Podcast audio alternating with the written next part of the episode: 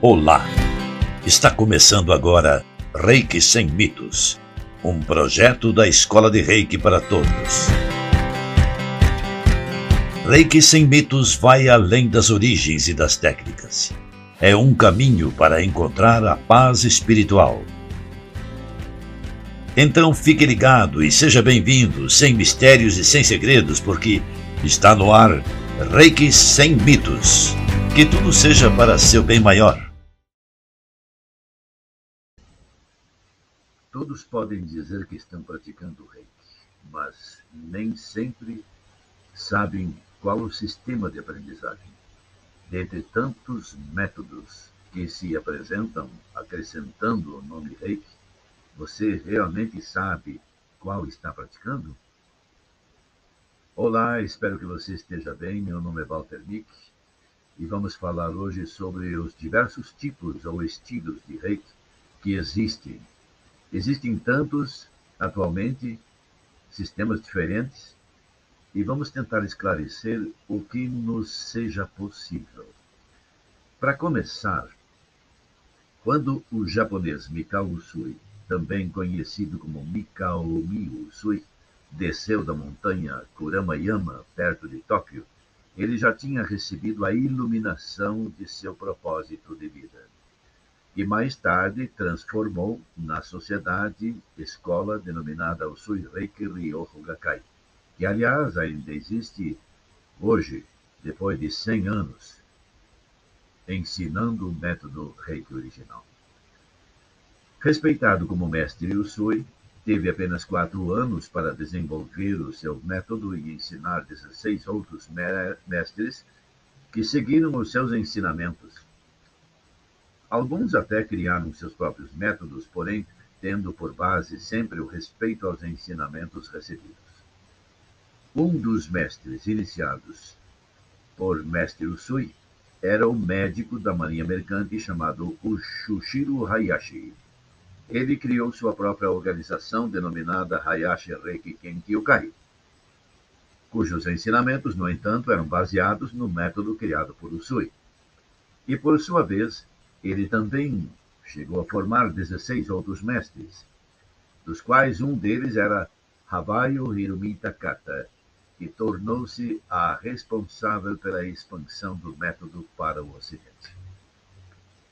Takata, por seu turno, formou 22 mestres, dos quais alguns criaram os seus próprios sistemas, o que ocasionou a pulverização de métodos que ensinavam, acrescentavam ou suprimiam ensinamentos tradicionais, ocasionando o que se chama o surgimento de um número cada vez maior de variantes e que, no entanto, deixavam para trás ensinamentos originais e que pudessem remeter ao Reiki de Usui. Pois é, então você pode ver, hoje existem centenas dessas variações e muitas delas de reiki que tem apenas reiki como denominação, querendo significar energia disso ou daquilo. E isso deixa muita gente confusa, frustrada, até mesmo irritada em alguns casos. A questão não está apenas no nome, vai mais longe, também está no conteúdo. Eu lembro que quando aprendi sobre a filosofia de vida ensinada no sistema Reiki de Usui, os cinco princípios, é a expressão de ideias, conceitos e atitudes para uma pessoa ou para um grupo. Uma busca incessante para uma forma de estar na vida seguindo determinados preceitos. No Reiki de Usui encontramos essas ideias. Viver refletir sobre os cinco princípios, permite-nos alcançar a solidez do nosso poder pessoal e a flexibilidade do nosso espírito. Por exemplo, muitas vezes procuramos fora de nós a nossa transformação. Porém, a prática do reiki ensina exatamente o contrário: olhar para dentro, observar-se e tornar-se consciente do si mesmo. Essa prática do reiki tradicional é considerada sagrada. Já não é a mesma coisa nos outros reikis, o que por si só e por si mesmo pode ser considerado um grande diferencial. E isto já nos leva a buscar diferenças entre Reiki de Usui e outras linhas de Reiki. Vamos lá então, vamos tentar entender esse negócio. Para responder a essa pergunta, a gente precisaria recorrer um pouco mais à história do Reiki, fundamentalmente como o Reiki chega ao Ocidente. O sistema Reiki mais difundido no Ocidente é o chamado Usui Shiki Reiki Ryoho, porém é mal interpretado ou denominado como sendo Reiki tradicional ou Reiki Usui. Lembrando que Antes falamos de Shushiro Hayashi, que lhe trouxe o reiki ao Ocidente através de sua aluna Hawaii Takata, pois, devido à sua condição de médico, Hayashi introduz mudanças no método de aplicação do reiki, deixando em primeiro lugar a técnica de imposição de mãos e, em segundo lugar, as práticas espirituais, tipo meditação, controle da respiração, etc. Assim o reiki vai se transformando e vai se tornando uma técnica de canalização de energia dirigida para a cura. As doze posições fixas de mão que encontramos no reiki ocidental são criações desse médico japonês e não de Mikao Usui, que aliás utilizava apenas cinco. O motivo dessa aplicação é que lhe permitia que vários de seus discípulos, alunos, pudessem canalizar o reiki aprendido para um paciente em sua clínica de reiki. Em parte, pelas omissões de Hayashi e as próprias de Takata, é que reiki se desenvolve no Ocidente como uma simples técnica de imposição de mãos, se perdendo no caminho uma quantidade de técnicas de crescimento espiritual e de autopotenciação, de purificação e também de autocura, logicamente. É dito que a finalidade era a de que fosse aceito no Ocidente. Japão e Estados Unidos, na época, estavam em guerra quando isso aconteceu. E foi assim que, durante muito tempo, nós acreditamos, entre outras coisas, que Mikao Usui era um sacerdote católico. O reiki se propagou no Ocidente de uma forma muito veloz, fundamentalmente depois dos anos 80. Dessa forma, surgiram muitos sistemas de reiki, todos meramente ocidentais. Reiki Karuna, Reiki Kahuna, Reiki tibetano, Reiki Teramai e assim por diante, cujas bases não são necessariamente os ensinamentos originais de Usui, senão que se aprofundam ou se fundamentam no legado do reiki ocidental.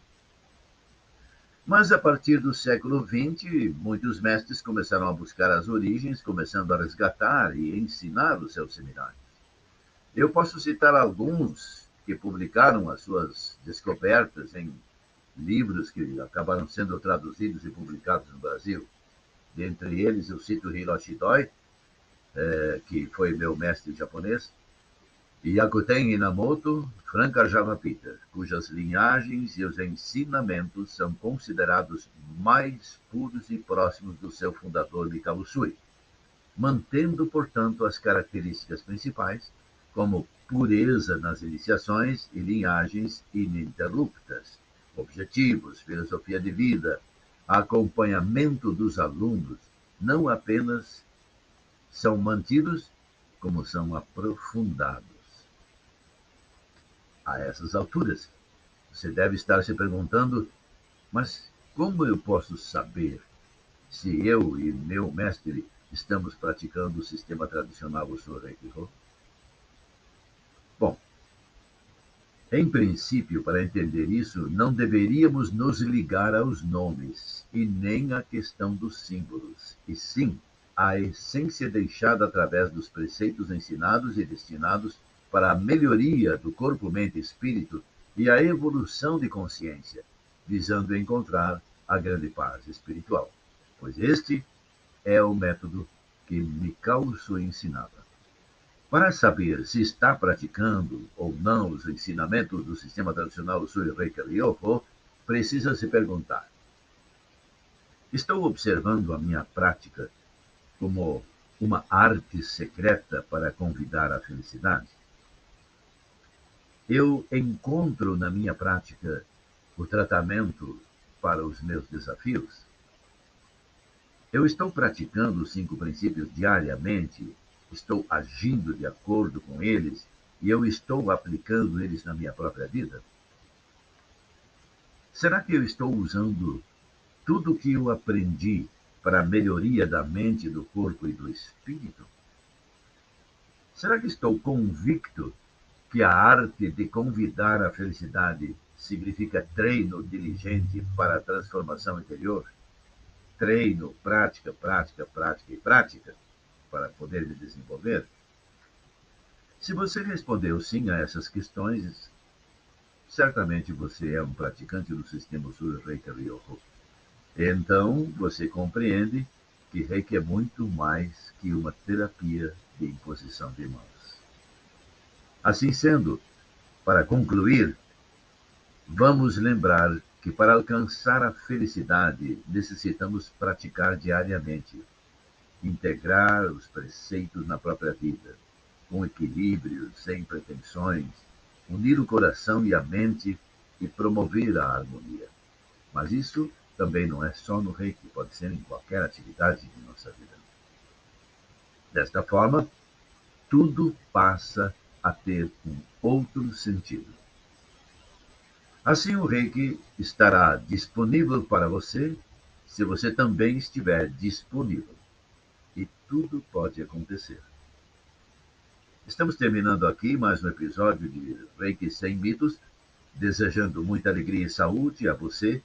Lembre-se, reiki-se e até o próximo encontro. Acabamos de apresentar Reiki Sem Mitos, um programa da Escola de Reiki para Todos, sem mistérios, sem segredos para seu bem maior. Até o próximo episódio.